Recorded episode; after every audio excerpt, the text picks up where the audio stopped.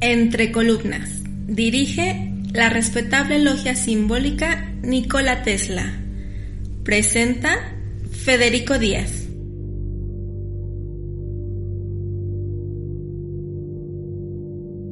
El quinto trabajo de Heracles, limpiar los establos del rey Augias. En ese trabajo, Heracles se enfrenta al reto de limpiar toda la suciedad acumulada durante décadas. Se mencionaba que inclusive a kilómetros la peste espantaba a todo tipo de visitante, lugar en desgracia, donde la podredumbre era habitual para todos los habitantes en la zona. Un trabajo donde Heracles requerirá de inteligencia para no ser humillado. ¿Cómo fue que lo realizó?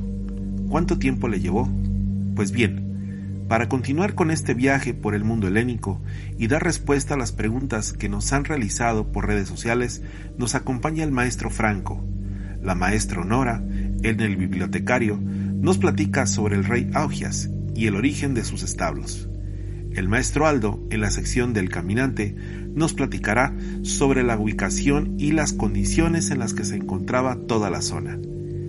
Realizada la presentación y desde el santuario de nuestro templo en Guadalajara, Jalisco, México, les damos la bienvenida a esta sexta entrega dedicada al quinto trabajo de Heracles. Estamos entre columnas, lugar donde converge la ciencia y la virtud.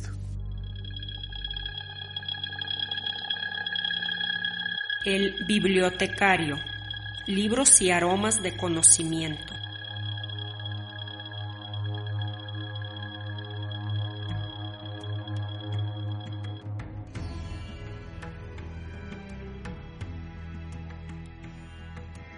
El rey Augías. En la mitología griega, Augeas o Augías era un rey de Lide, hijo del titán del sol Helios y de Nausidame.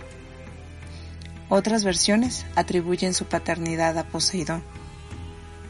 Tuvo como hijos a Epicaste, Fileo, Agameda, Agástenes y Eurito. Augías formó parte de la expedición de los argonautas, siendo el encargado de intentar convencer a su hermanastro Etes de que entregara el vellocino de oro voluntariamente. A esta iniciativa se unieron sus sobrinos, agradecidos de que los argonautas les hubieran rescatado tras un naufragio. Pero Etes no lo quiso reconocer como hermano y los expulsó de su palacio amenazándoles con torturarlos y matarlos. Pero, ¿quiénes eran los argonautas? Los argonautas, o navegantes de Largo, eran un grupo de héroes que llegaron hasta Colchis a bordo de Largo, un legendario barco comandado por Jasón, para obtener el vellocino de oro, la piel de un carnero sobrenatural. La historia de su azaroso viaje es una de las narraciones más antiguas de la literatura occidental. Muchos autores clásicos, incluyendo al poeta helenístico Apolonio de Rodas y al romano Ovidio, describieron la expedición de los 50 bravos héroes a la distante Colchis. El preludio del viaje de los argonautas fue el vuelo de Frijo y Ele, dos niños de sangre real, desde Boesia, sentados sobre un carnero volador con pelo de oro que trataron de huir de su madrastra Ino. En un momento del vuelo, él cayó al mar y se ahogó, por lo que su nombre sirvió desde entonces para denominar al Eleponte. Frijo consiguió llegar a Colchis, al este del Mar Negro, y allí permaneció como protegido en la corte del rey Aetes. El vellocinio de oro quedó colgado en un bosque sagrado dedicado a Ares, siendo guardado por el dragón que nunca dormía.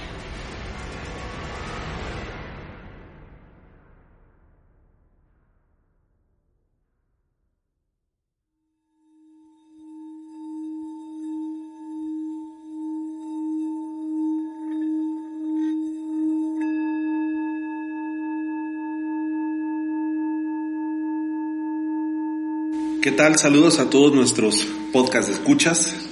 Una vez más estamos entre columnas Y de acuerdo a la presentación, como lo mencionamos, está con nosotros el maestro Franco. Franco, una vez más. Hola, ¿qué tal? Muchas gracias por la invitación. Y aquí todavía seguimos dando, dando guerra. Que ya prácticamente eres de casa.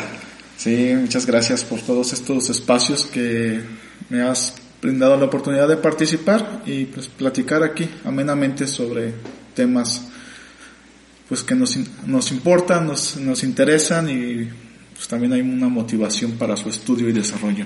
Claro. Muy bien. Antes de iniciar directamente con el, con el tema del día de hoy, eh, hemos recibido algunas preguntas eh, vía nuestras redes sociales. Muchas gracias por ponerse en contacto. Vamos a irle dando respuestas unas a una. Y en primer lugar, eh, fíjate que llamó mucho la atención en la presentación del programa algo que mencioné.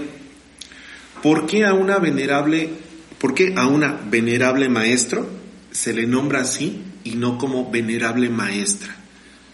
Ok. Bueno, esa es una propiedad de la morfología del español. Este se puede ver y consultar en en RAE. No excluyen algunas de las formas a decir maestra. De hecho, maestro y maestro son atributos que sí pueden ser nombrados para mí algo que es importante y digo, tal vez causa escosor con todos estos nuevos diálogos y ah, búsquedas de argumentos de inclusión y esto. Sin embargo, los géneros básicamente plurales son masculinos en español. Entonces, ah, hay en ocasiones que la morfología permite la modificación, en algunos casos no. Sin embargo, decirlo de forma masculino no es incorrecto, dado que el artículo hace mención al género. Para algunas personas, les digo ahorita que está de moda, pues eso llama mucho la atención, sin embargo no es incorrecto. Mm, para mí tiene un valor también en, hacer un poco más sencilla y directa la comunicación sin darle tantas vueltas, porque si no se vuelve tedioso. De hecho, se puso, bueno, a lo que yo recuerdo, se puso muy de moda cuando este expresidente que tuvimos aquí en México, Vicente Fox, usó ese argumento como, pues, el primer presidente de oposición. De niñas y niños. Niñas y niños, señoras y señoras, como tratar de, pues, ganar votos, en realidad eso lo hacía, estaba buscando ese sector que, pues, identificó con esos eh, lenguajes, esa terminología. Sin embargo, si quisiéramos hablar digo, nuestros diálogos que hacemos, que de por sí son largos, todavía dando separaciones a los géneros y eso, pues imagínate, y ahorita con los argumentos de múltiples géneros, pues cuántas veces tendrías que nombrar un sujeto para poder dar una explicación cuando el plural pues simplemente es una sola palabra que la contiene. O sea que digamos que es el nombre del cargo. Sí, al final de cuentas, este, ese es el cargo, el cargo es masculino, es general, es plural, si lo quieres particularizar, lo puedes particularizar, a decir el, en algunos casos, no en todos los casos. El femenino es como canciller, no hay cancillera. No hay cancillera. Entonces siempre es canciller, es la canciller. El artículo tiene la función de indicar el género cuando quieres hacer el señalamiento.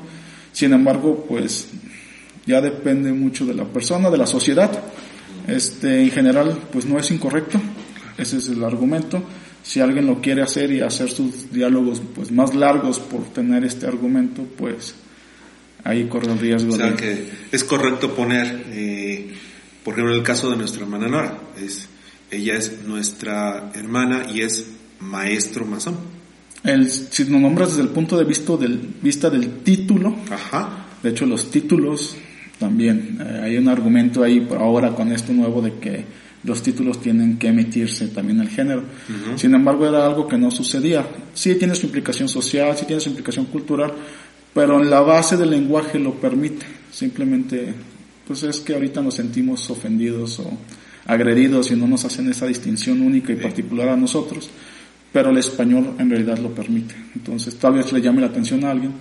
Como en México si usáramos la palabra que en ocasiones nosotros lo usamos como voz, pues es una forma de, tal vez no cae en uso aquí, pero por ejemplo si vas a Argentina, pues es de uso común. Sí, sí bueno. son, formas del español, es la morfología y pues al final de cuentas lo permite. Bien, excelente. La siguiente. Eh, Algunos hermanos, al parecer hermanos, este, hay que mencionarlo, consideran que durante estos podcasts estamos revelando algunos secretos. Me gustó como lo dijiste, que dices que son hermanos porque solo ellos se darían cuenta. Ajá. Entonces, pues sí, este, la masonería desde hace varios años y por suerte al menos en los sistemas políticos actuales, este, cabe en ser discreta. Ya no es tan crítico que seamos secretos debido a que, pues, por el momento y no hay persecuciones políticas este, sobre las ideologías. Entonces, eh, la masonería se ha abierto. De hecho, pueden buscar ahí en Netflix o en este, National Geographic documentales adentro de los templos que muestran partes de ceremonias completamente litúrgicas. Aquí no estamos leyendo ninguna liturgia. Yo me considero muy respetuoso de la institución. En realidad la, la respeto y le tengo una alta estima. Este, sí suelo ser, este, eh, muy cuidadoso, creo yo, en mi lenguaje para no revelar este, las cosas que tienen un valor ritualístico para los miembros de la orden. Eh, a mí me gustó como me lo explicó alguna vez uno de mis maestros, que decía, es que no te quiero quitar el, el disfrute de tu ceremonia, ¿no? O sea, cuando tú vas a vivir tu ceremonia, ese, ese valor de sorpresa, ese valor de que tú estás concentrado tratando de seguir los rituales, el, el momento de, de, la iniciación, de, del proceso, pues se puede ver menguado en el sentido de que tú tienes información previa. Así es. Entonces, eh, pues sí, se podría decir que estamos revelando, pero pues ahora sí que bajo el argumento de que el que tiene oídos, pues lo va a poder interpretar. Sí, Además, bueno, este, yo los invito a que lean otro tipo de libros, como a Madame Blavatsky, que literalmente habla en, algunos párrafos de los trabajos de Heracles y da muchas de estas interpretaciones, y no forzosamente es un ámbito masónico. Sí, de hecho, para mí esto no es masonería pura. el, el, argumento por el cual, y lo mencionaba en una pregunta anterior, este, pues tiene valor, es porque en masonería y los masones debemos de estudiar simbolismo. Y no hay otra mejor forma de estudiar simbolismo que practicarlo y ejercerlo con la información mitológica, con la información pues que es propia del lenguaje simbólico. Muy bien, nos preguntan desde Querétaro, este es una persona interesada que dice, ¿cómo escoger una buena logia para iniciarse? Buena pregunta. Yo creo que está, está difícil, no, no por descatalogar a ninguna logia, pero si partes del punto de que tú no conoces a la masonería, pues es muy fácil que a uno lo encandilen, ¿no? Cuando alguien le presenta la institución. Uh, yo creo que el sentido común aquí es el, pues la mayor herramienta. Uh -huh. este, va a haber argumentos por ahí de quienes digan, no, es que lo regular, el irregular, es esto, lo otro. Sí. No voy a tocar ese tema es, mmm, yo creo que la persona debe de preguntar cuando lo están entrevistando también, este, yo tengo, o aclarar sus intereses, aclarar sus expectativas, y que la persona que está dentro, que lo entrevista, pueda contestarle con sinceridad si eso que él busca, si ese interés, ese atributo que él eh, asume que existe en la institución, pues en realidad está ahí.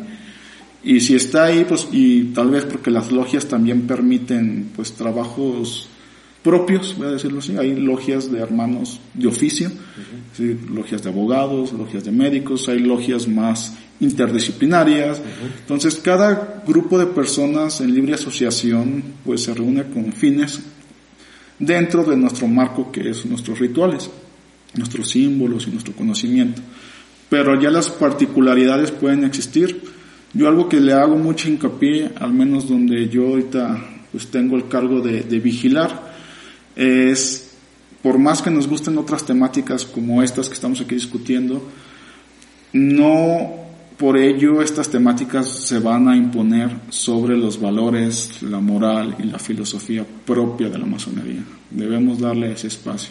Entonces, este, yo creo que es difícil, contestando ya simple, simples palabras, es difícil. Yo creo que alegar a la honestidad, preguntar cuáles son mis expectativas, qué es lo que busco y esperar que la otra respuesta sea sincera eh, la respuesta por la otra persona sea sincera y me dé la información que, que estoy buscando.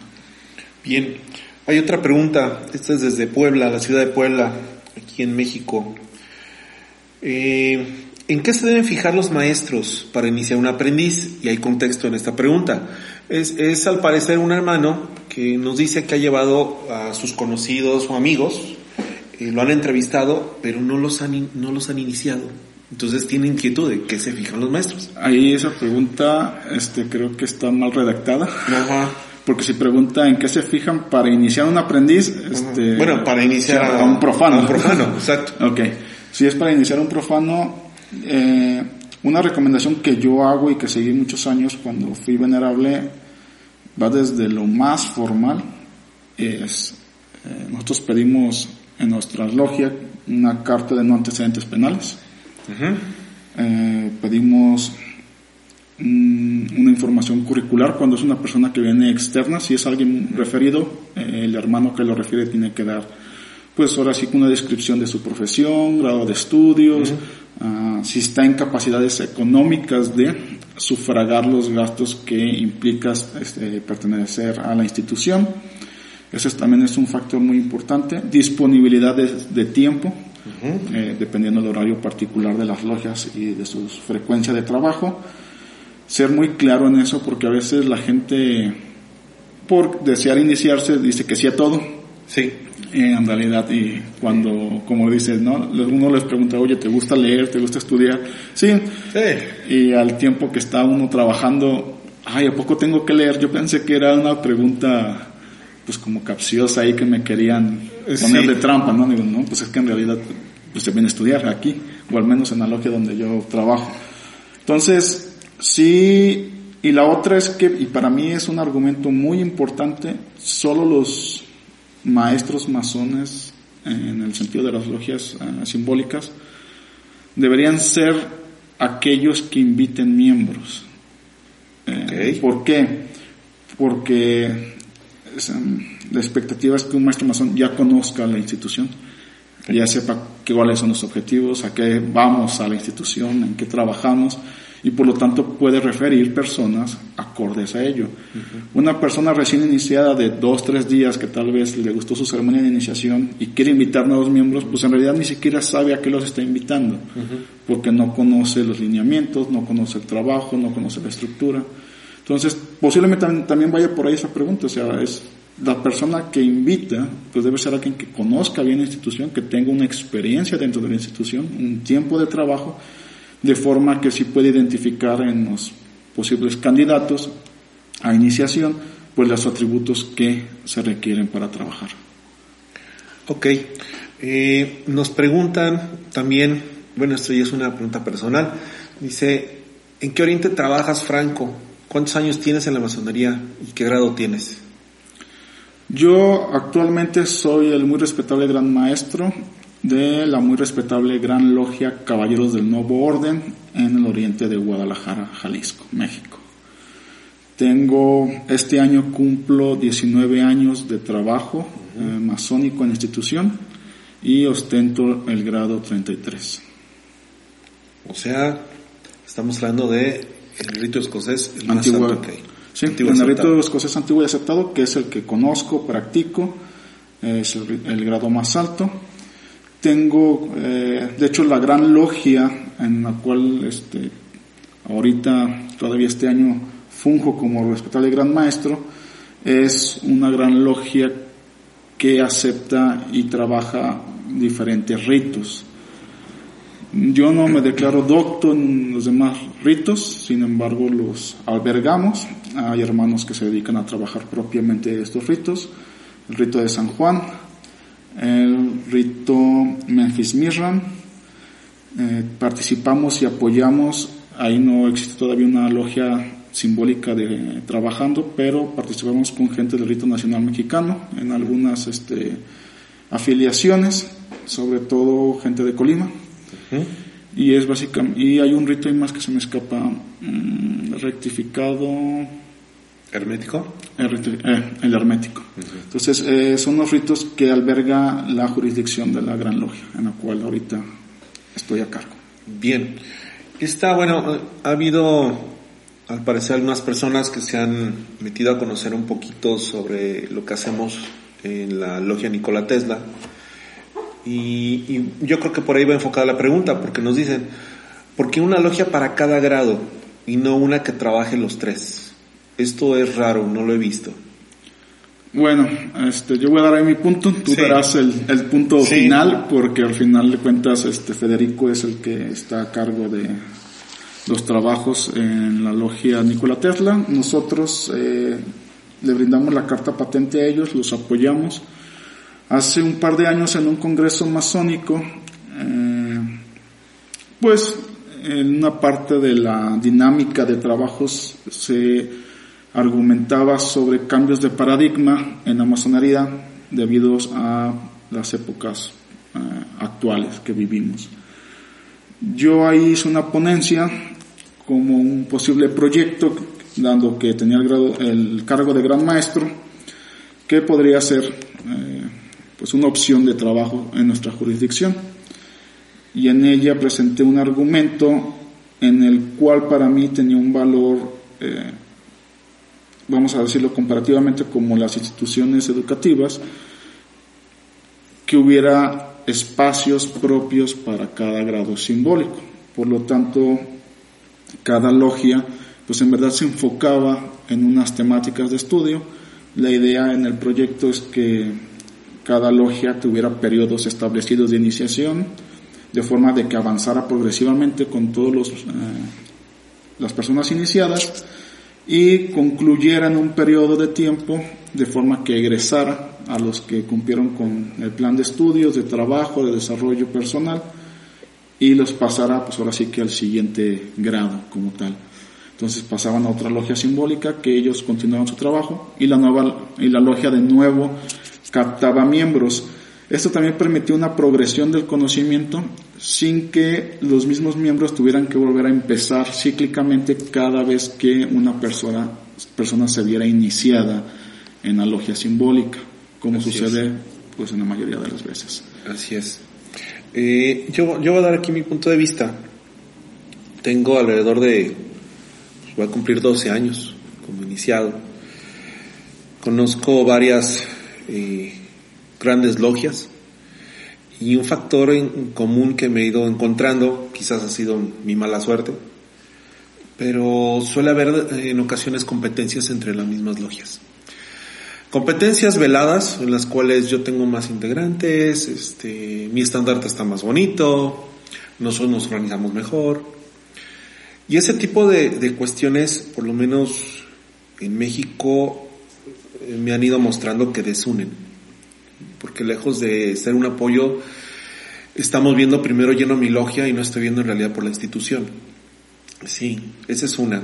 Dos, eh, me parece que es muy sano y es parte del desarrollo inclusive de los, de los hermanos que conozcan distintas veneraturas, distintos temples de maestros, distintas formas. Ya es el segundo argumento. El tercero, los tiempos.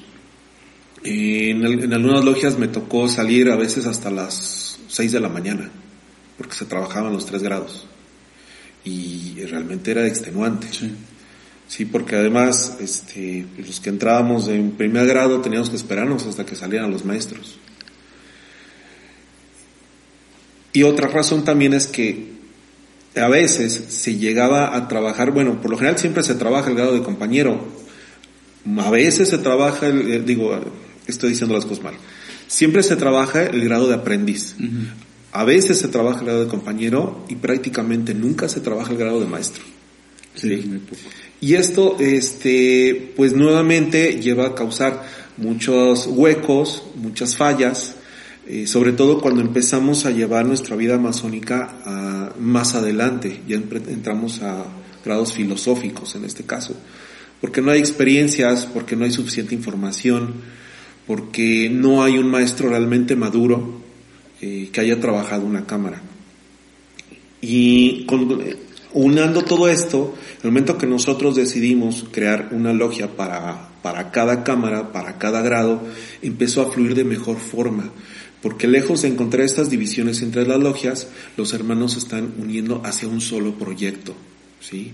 Entonces, aunque haya dos o tres logias de, de aprendices, saben que subiendo van a tener que entrar a una logia de compañeros.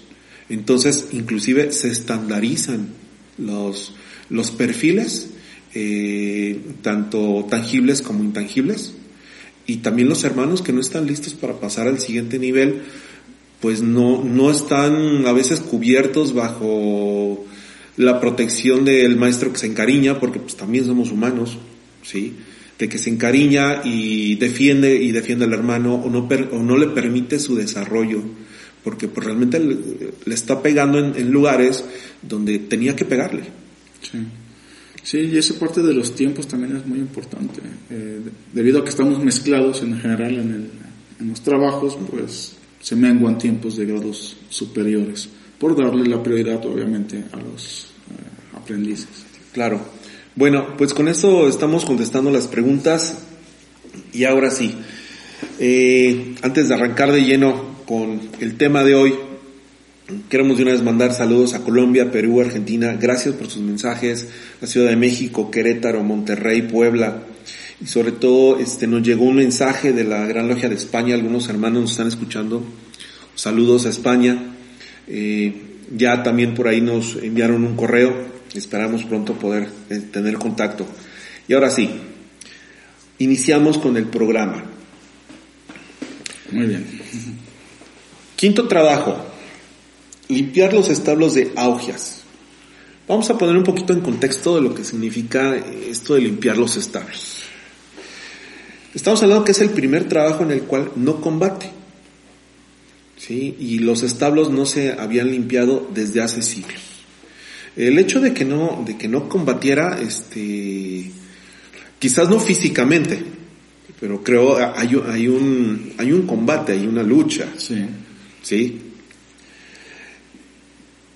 E, esa sería la primera pregunta. ¿Cómo lo podemos interpretar esto de que no combate?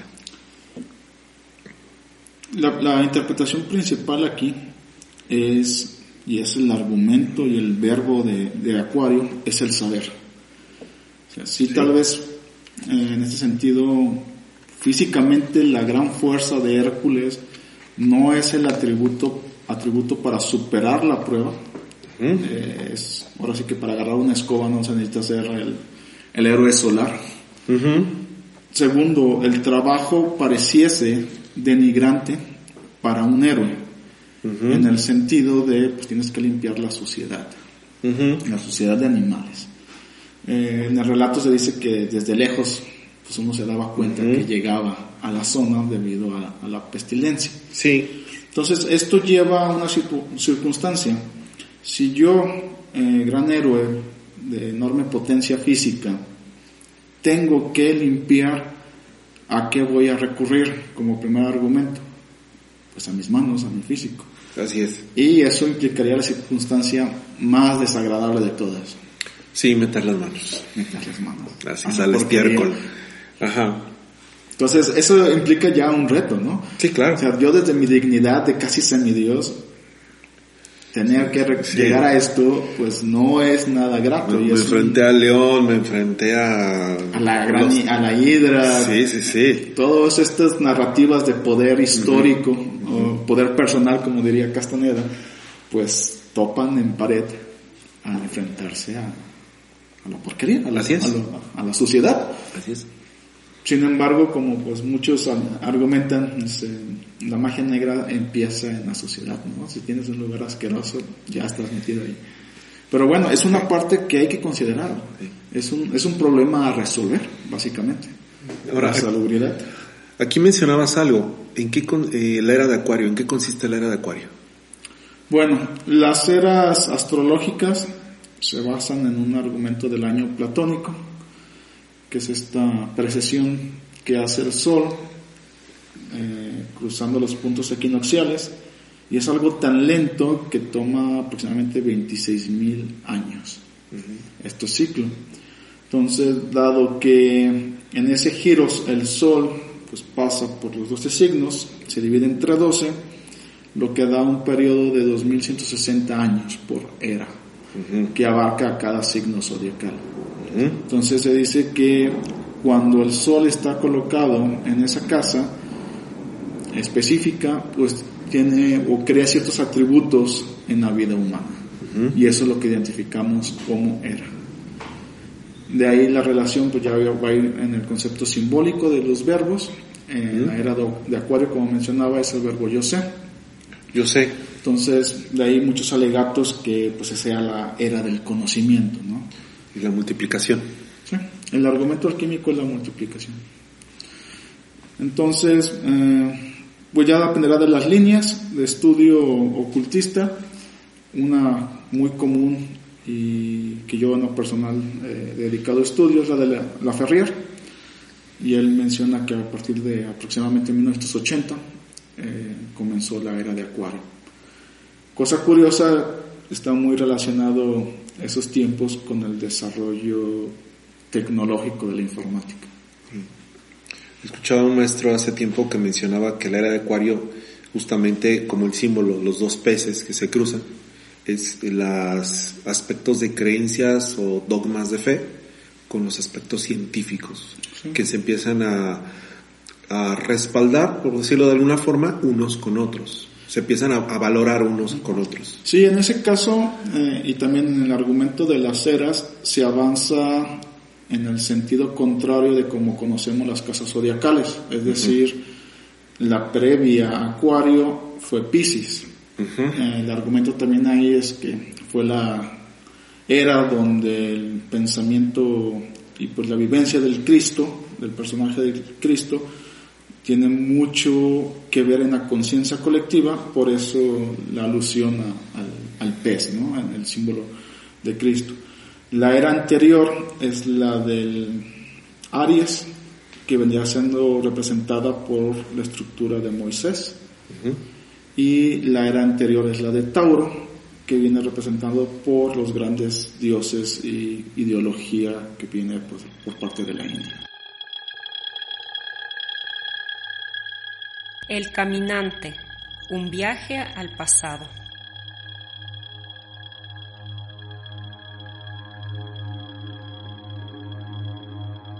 el ganado del rey Augias. Se refiere que por designio divino, este ganado estaba divinamente sano, prácticamente inmortal, por lo que logró poseer el mayor ganado del mundo, fértil y proclive. Dicho, no malparía nunca, por lo que poseía muchas cabezas de ganado. Se llegan a referir más de tres mil así teniendo tantas vacas, que la región estaba quedando prácticamente estéril a causa de la gran cantidad de estiércol que estos generaban. Igualmente, poseía doce toros, los cuales habían sido regalados por su padre, el dios Helios, mismos que defendían al resto de la manada, haciendo que el ganado de ninguna forma sufriera bajas las cuales llegaban a producirse por algunas fieras que existían a los alrededores. Estos se llegaron a multiplicar junto con el ganado. Algunos mencionan que definitivamente tenían varias hembras, 300 toros negros con patas blancas, 200 toros sementales rojos, además de los 12 toros plateados otorgados por el dios. Mencionaba el mito que las personas vivían en el pueblo, se habían acostumbrado a la pestilencia, de tal manera que ni siquiera eran conscientes de lo putrefacto del ambiente. Era habitual para ellos ver personas infectadas, este, era de lo más normal tener todo tirado y pues por todos lados estiércol, suciedad. Sí, este, nos pasa, nos pasa a todos particularmente que normalizamos conductas, normalizamos circunstancias y la famosa frase por ahí en las empresas de la zona de confort, ¿no? Estamos establecidos aún y cuando haya cosas o existan cosas que no pues son propias de un comportamiento en este caso trascendente o heroico o solar pero las aceptamos y nos establecemos en ellas, no buscando pues cambio ley. Dice que los establos contaminaban el agua y las cosechas. Las enfermedades abundaban, los animales silvestres ya no se veían en la zona. Lo que era un bosque este grande se, estaba embargado por la desolación y la sequía avanzaba cada vez más. O sea, estamos hablando que pues están hundidos, como dice el trabajo, en, el estiércol.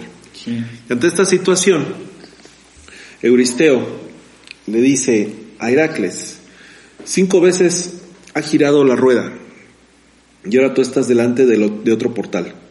Por largo tiempo tú has perseguido la luz que vacilaba primero inciertamente, que después crecía hasta ser un faro firme y que ahora brilla para ti como un sol en llamas. Vuelve ahora eh, tu espada a la claridad, vuelve sobre tus pasos, regresa hacia aquellos para los que la luz no es sino un punto transitorio y, y ayudadlos a hacerla crecer. Dirige tus pasos hacia Augias, cuyo reino debe ser purificado de antiguos males. Por tal trabajo no deberás cobrar ni un solo grano. O sea, eh, lo está invitando a que haga beneficencia. Sí, también apoyo caritativo a sus, hermanos de esa región, dado que no va a tener un salario o una remuneración a su trabajo y un trabajo por demás sí. denigrante. Sí, lo buscaban humillarlo en realidad. O sea, acordemos que todos estos eran consejos de Era que, que, funcionaba a través de Euristeo, el, primo de Hércules. ¿sí? Heracles en este sentido. Entonces, Heracles salió en busca de Augias, el rey. Eh, comprobó que a kilómetros el hedor se hacía, eh, hacía desfallecer y debilitaba todas las fuerzas. Se enteró de que durante años no se habían limpiado los establos. En consecuencia, la pestilencia estaba recorriendo toda la región. Llegó Heracles al palacio eh, de Augias para decirle que había venido para limpiar los establos. el rey mostró desconfianza e incredulidad. Y a grandes rasgos le dijo, a ver, dices que harás esta enorme labor sin recompensa.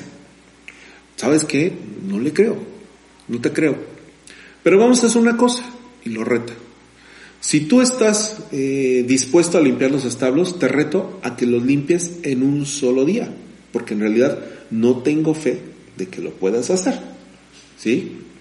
Y a cambio de eso, te vas a ganar, te voy a dar parte de mi rebaño.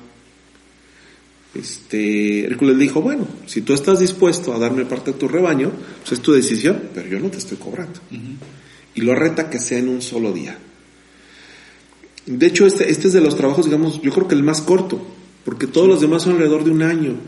Este es corto. Y si te fijas en el argumento, esta persona acelera el trabajo, porque la orden no viene con un tiempo, sino que al llegar y esta persona al no creer, lo desafía y le pone el argumento del tiempo.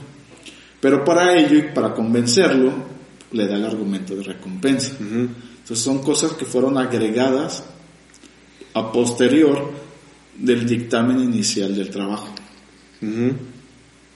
ahí hay un punto que va a estar en juego, porque no era parte de su trabajo esas condiciones. Así Sin embargo, él las acepta. Y también aparece aquí el diezmo, porque menciona que le va a dar el 10% de su rebaño. Es una forma muy tradicional de pues, este, cobrar, tanto los impuestos, los castigos, eh, todo ello se da bajo el concepto del décimo, la décima parte. Sí.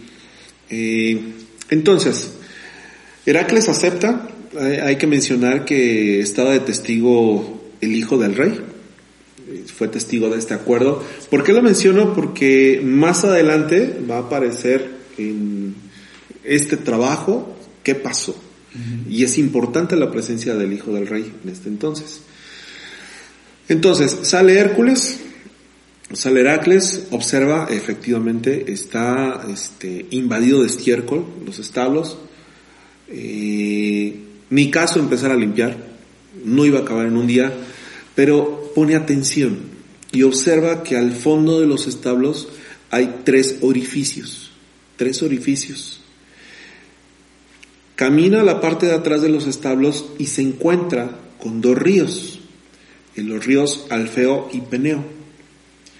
Entonces él decide utilizar la fuerza, desvía los ríos de tal manera que entran a los establos por estos tres orificios y limpian los establos.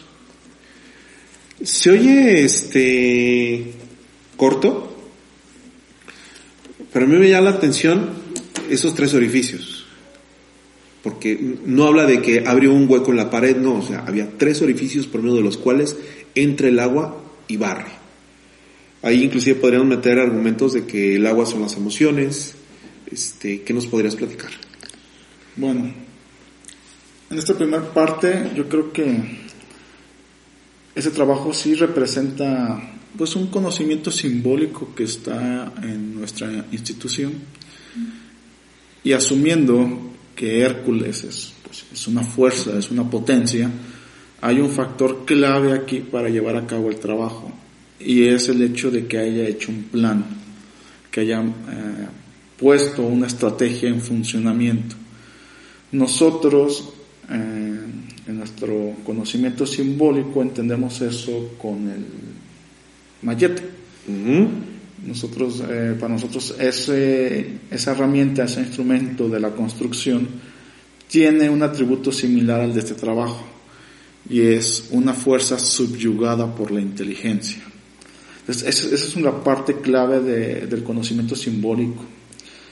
Y, y, es que la fuerza por sí misma, o la fuerza sin dirección, por lo general es destructiva. Se pierde. O, o desperdicio, ¿sí? como lo mencionas. Entonces, el punto clave es una inteligencia que le dé dirección o subyugue, me gusta mucho esa palabra, a la fuerza. Y aquí en este caso es la inteligencia que demuestra Hércules al hacer un plan, al ver que los ríos si pasan a través de estos uh, agujeros, tiene que destapar y eso, pues automáticamente barren con toda la suciedad. Entonces, ¿cómo sucede todo esto? Pues es un proceso mental, en realidad.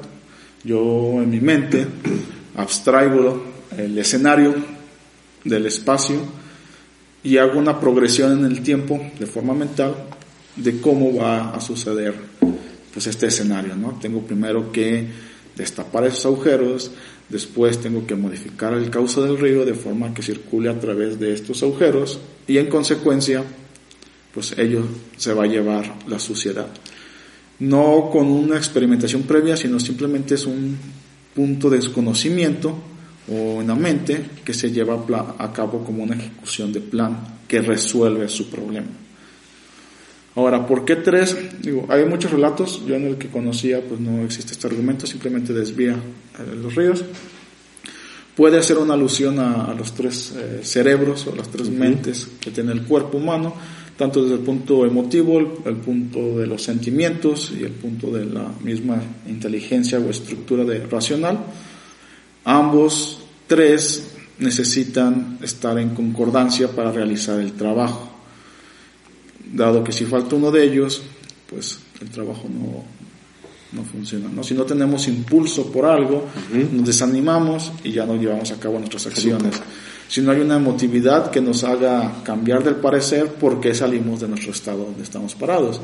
Y necesitamos un plan para llevar a cabo que toda esa energía que pulsa de nuestro ser, que nos emociona a mover hacia el objetivo final, pues se haga realidad y ese procedimiento lo da la inteligencia. Fíjate que con esto que me estás mencionando, eh, pareciera que me estás describiendo el signo de Aries. Por el impulso, este, por organizarte y además porque, por lo que estamos leyendo, un trabajo de fuerza lo convirtió en un trabajo intelectual. Es un trabajo de argumento intelectual que sí requiere pues una fuerza de ejecución, una voluntad. Él la tiene, él es el representante de ello, uh -huh. pero esto sin la inteligencia no hubiera sido fructífera en el tiempo que requería. Uh -huh. Simplemente era, pues ahora sí que agarrar un instrumento, una pala, no sé, y pues recoger, uh -huh. recoger, recoger, recoger, recoger. Pero como la prueba que asumió posteriormente requiere una limitante en tiempo, pues esto lo hace buscar una solución. Esto nos pasa pues, típicamente todos los días cuando tenemos problemas, sobre todo y generalmente cuando son pues laborales o de estudio. Nos dejan una tarea, un proyecto, tenemos que hacer eh, cierta pues desarrollo de temáticas, ejercicio de desarrollo tecnológico, lo que sea, y lo que está en juego es el tiempo. Y conforme el tiempo se ve agotado, pues tenemos que idear nuevas formas de realizar nuestra tarea en menor tiempo. Sí. Y eso es lo que, al final de cuentas, lleva ese último punto que no quiere trabajar tan fácilmente, que es el intelecto, a argumentar un plan. Muchas veces ah, la gente lo puede hacer antes y es cuando las cosas son, a veces decimos que fluyen, fluyen mejor, ¿no? Porque tenemos un plan previo y a la hora de ejecutarlo, pues nos sentimos muy cómodos realizándolo. A menos que nos topemos con ahí con alguna circunstancia. Pero además, el concepto de saber, de saber, aunado al ejercicio o una potencia como la voluntad, lleva a cabo la realización del trabajo. Sí. Ahora, bueno, también hay que mencionar, este, en este caso, Augias no era ningún improvisado. Él también lo encontramos en era parte de los argonautas, sí, e inclusive ese ganado se lo se fue otorgado por su por su padre Helios, estamos hablando de otros semidios, sí, sí Helios donde guardaban eh, 30 caballos, los cuales este pues no se enfermaban, eran eran caballos sagrados y estaban custodiados por toros, 12 toros que también se los había regalado. Ahora, eh, esta, esta cuestión de los dos ríos que cruzan y se desvían para limpiar toda esta podredumbre, eh, ¿tendrá alguna relación con el Íngala y el Píngala? Con este famoso caduceo de fluye la energía.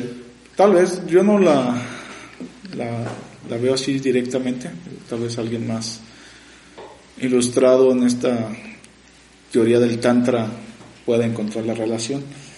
Para mí, o tal vez yo lo veo desde un punto de vista más simplista y te voy a dar el siguiente argumento. Voy a tomar uno muy eh, extremo. Imagina que eh, tienes un, vicio particular, podemos decir fumar. Yo, por ejemplo, alguna vez me pasó cuando estaba en, el bachiller, fumaba y un día pues dije, tengo que dejar de fumar. Entonces, fueron varios intentos en ese sentido de tengo que dejar de fumar. Sí sentía que me iba a hacer un bien. Eh, intelectualmente lo racionalizaba, entendía que dejar de fumar trae beneficios a la salud, seguir fumando trae perjuicios a la salud. Sin embargo, mi ser físico pues estaba atado, en este caso, a la dependencia de la nicotina. Entonces, ahí el problema raíz, pues no era tal vez mentalizar que voy a dejar de fumar, sino sentir desde una circunstancia orgánica, lo voy a decir, que hay una fuerza que me saca de ahí. En este caso, para mí, en el trabajo de Hércules, ese, ese reto que le da a esta persona que le dice, pues yo te doy esto y esto. Entonces, eso hace que algo pulsione desde dentro de su ser y activa el primer punto o esa primera energía que es necesaria. Necesitamos que orgánicamente nuestro ser tenga pues el, la emotividad para poder argumentar un deseo de forma intelectual. Entonces, puede ser que ahí esté una relación entre lo que es más primitivo y lo que es más secundario para que llegue al terciario, en este canal del medio, que es Shushuma. Pero lo que sí es claro para mí es que si los tres cuerpos, tanto el, el de el pulsivo o el más primitivo, el emocional si no se suma posteriormente al sentimental y este al intelectual, no logramos realizar las cosas que buscamos. Necesitamos ese enganche de esos tres eh, órganos. Y eso para mí es algo que está muy claro y representado. O sea, cómo desde el desafío de que es un trabajo que no me gusta, pero algo me, me motivó, movió ese centro de motivo. Y el sentimiento de que pues no me quiero ensuciar, ¿no? No quiero mete las manos, termina enganchando el tercer centro que es el intelecto y lleva a la realización del trabajo. Sí, fíjate que mientras mencionabas esto también me vino a la cabeza una situación. El, el estiércol como tal, pues si está dentro de los establos al final de cuentas es suciedad. Sin embargo, cuando el estiércol lo llevas a, a un proceso o lo, lo utilizas para la siembra, por ejemplo, es fertilizante. ¿Sí? Entonces, pues también está acumulada mucha, digamos, material en un lugar que no está rindiendo ningún fruto y al contrario, está echando a perder. Cuando tú logras mover ese material, cuando tú canalizas a través de esas fuerzas que estás mencionando, este, o sea, estás limpiando y también estás dándole un cauce natural a todo eso. Y yo me pregunto, a veces hay, hay eh, personas que reciben, reciben, reciben, reciben, reciben, pero no dan. Sí.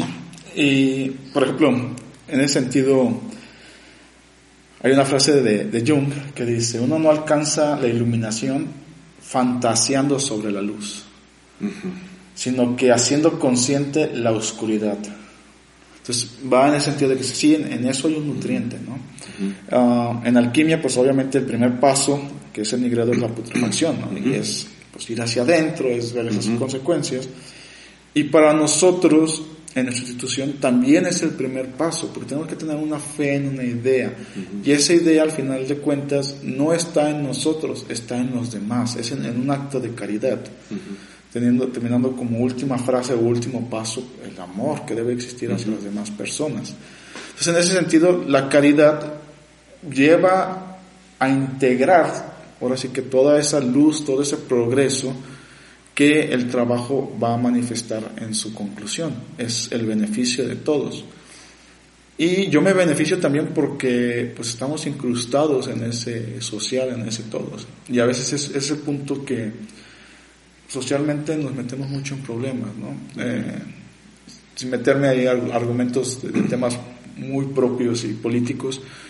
Sin embargo, eh, las instancias sociales, dígase seguro social, educación pública, becas, servicios sociales, al final de cuentas también ayudan a minimizar el conflicto social. Porque el no otorgarlos desde el organismo regulador de la sociedad implicaría que aquellos que no lo tienen pues lleven en su búsqueda de tener esos eh, accesos, servicios o beneficios a un conflicto. Hay por ahí este, información, hay un texto que se llama, si mal no recuerdo, Indígnate, eh, es uno de los argumentos del posmodernismo, eh, a principios de, si no mal no recuerdo, fue de los noventas, eh, uno de los argumentos más fuertes. De ahí vinieron estas propuestas que estuvieron ahí en Wall Street de, los porcientos de personas y esto. Pero el punto ahí medular es eso. Todos los gobiernos y sociedades y las personas que manejan la estructura social saben que hay una línea umbral de pobreza, vamos a decirlo así. Y si esa línea se sobrepasa, lo subsecuente es una revolución social, es un conflicto civil. Entonces, necesitas otorgar algo, ahora sí que desde el punto de vista de mantener la estructura social, para que esa línea no se sobrepase. Lo mismo pasa también a nosotros. Tenemos como nuestro límite de comodidad.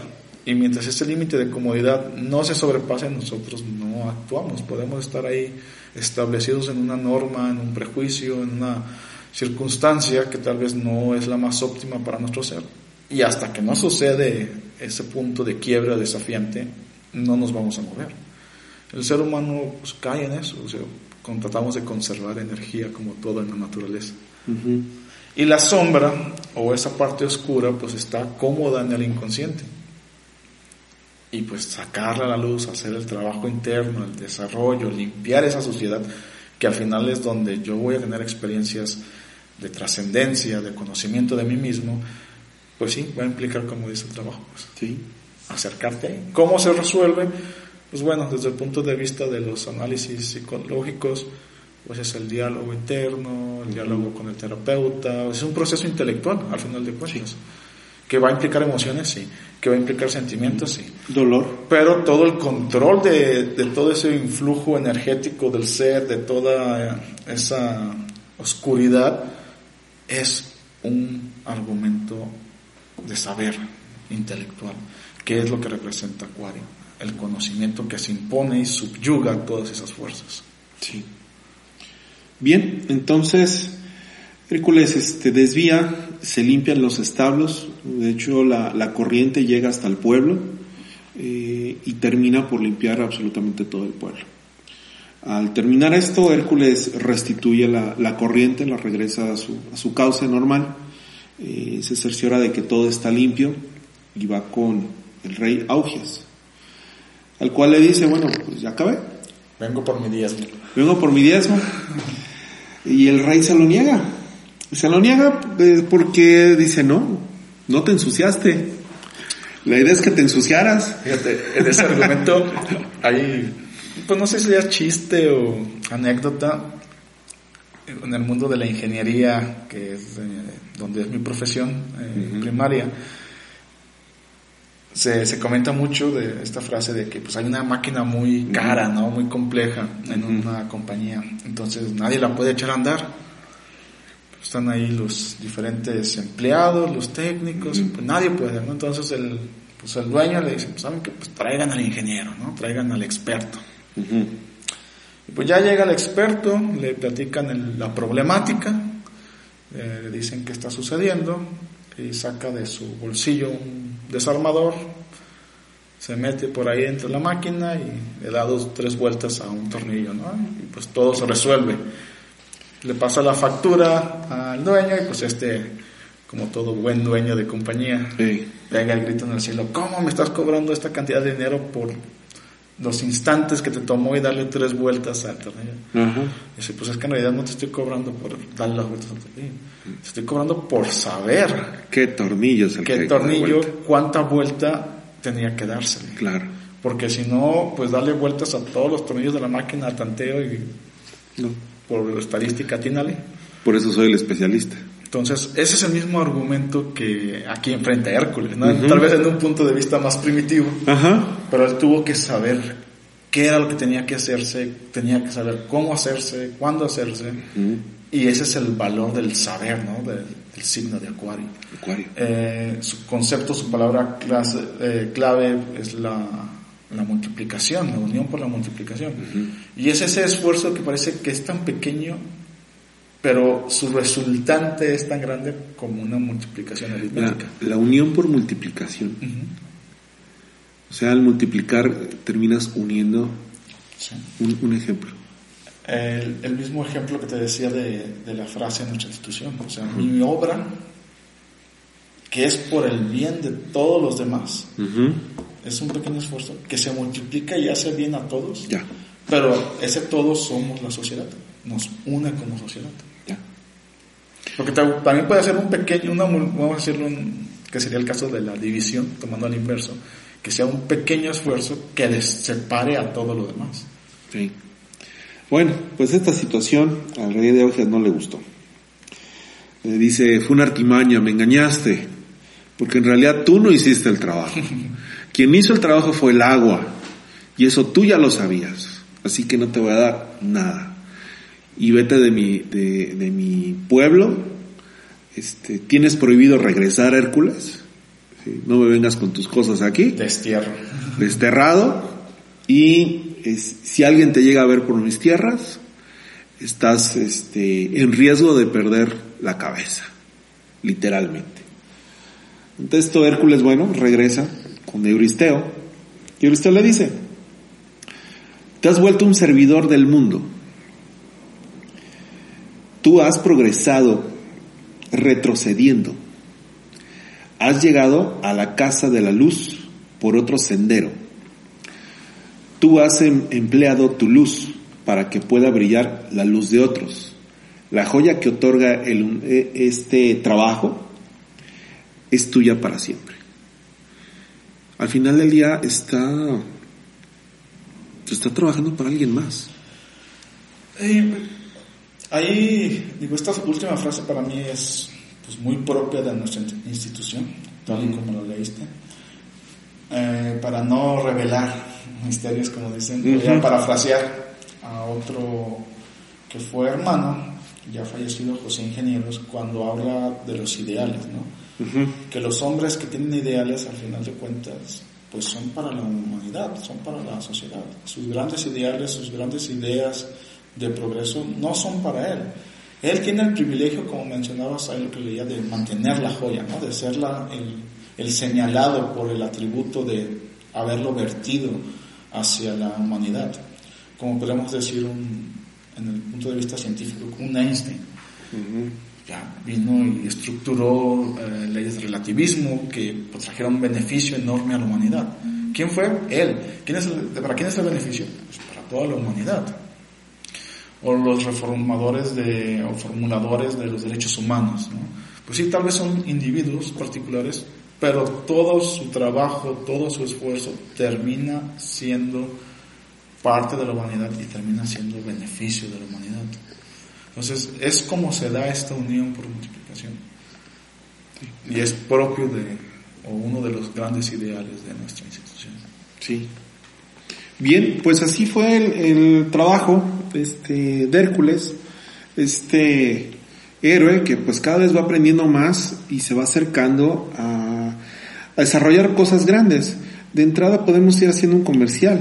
En los siguientes trabajos ya se empieza a acercar a los misterios eluisiacos, que es otro tema todavía más profundo, porque ya estamos hablando de la muerte. Sí, eh, de ciertas épocas del año, Ajá. Ciertas restricciones y que previos a ello se hacía Sí. otro tipo de trabajos. Pero bueno, pues es este concepto que también ha existido para el ser humano desde sus principios, que es el límite de la vida. Sí.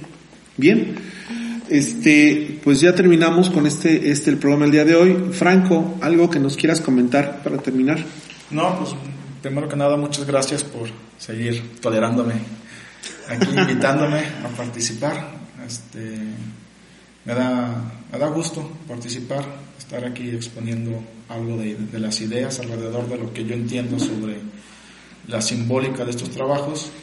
Al final de cuentas, pues todos tenemos que pues, también buscarle por nuestra parte que sirva como una semillita de curiosidad para pues invitar a los interesados en general y sobre todo a los que pertenecen a la institución al desarrollo de- del simbolismo que es tan importante y que a veces cae en, en desuso dentro de la Sí. institución por darle pues importancia a cosas más de Es que el simbolismo te lleva a pensar.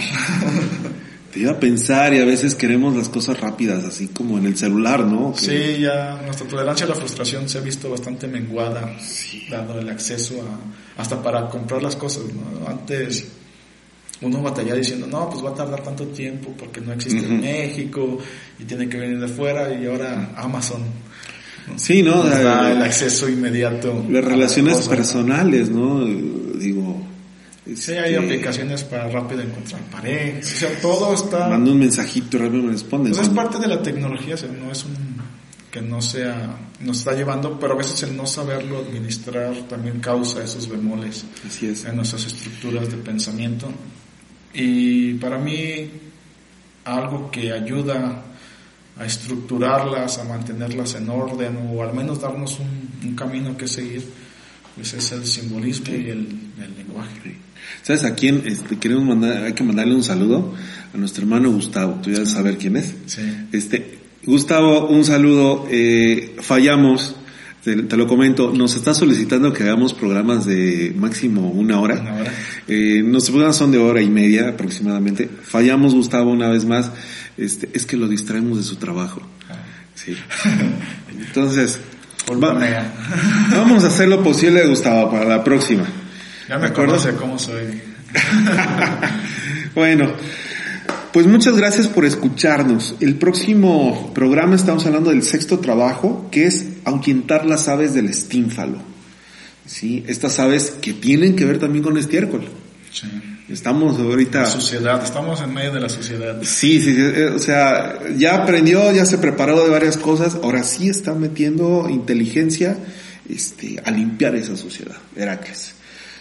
Por mi parte, bueno, no me queda más que agradecerles por escucharnos, eh, recordarles, están nuestras redes sociales abiertas, pueden escucharnos prácticamente en todas este, las, pues todos los portales que manejan podcast, Spotify, este, Google Podcast, Deezer, etcétera. Estamos en Facebook, eh, la página de internet eh, www.logianicolatesla.com. Ahí nos pueden mandar mensajes con todo gusto, reclamos, lo que gusten. Adelante. El próximo programa lo estaremos sacando, como ya es costumbre, la, en la madrugada del viernes se, se sube para que esté listo del sábado tempranito mientras desayunamos, podamos relajarnos y escuchar el podcast. A menos que sea Gustavo, y al parecer está trabajando. Sí, Gustavo, pero bueno, es que a menos que trabaje los fines Pero bueno, este, un saludo a todos nuestros hermanos que también han estado atentos, este, de, de los, de los episodios. Muchas gracias. Estamos entre columnas, lugar donde converge la ciencia y la virtud. Hasta luego. Hasta luego. Hasta luego.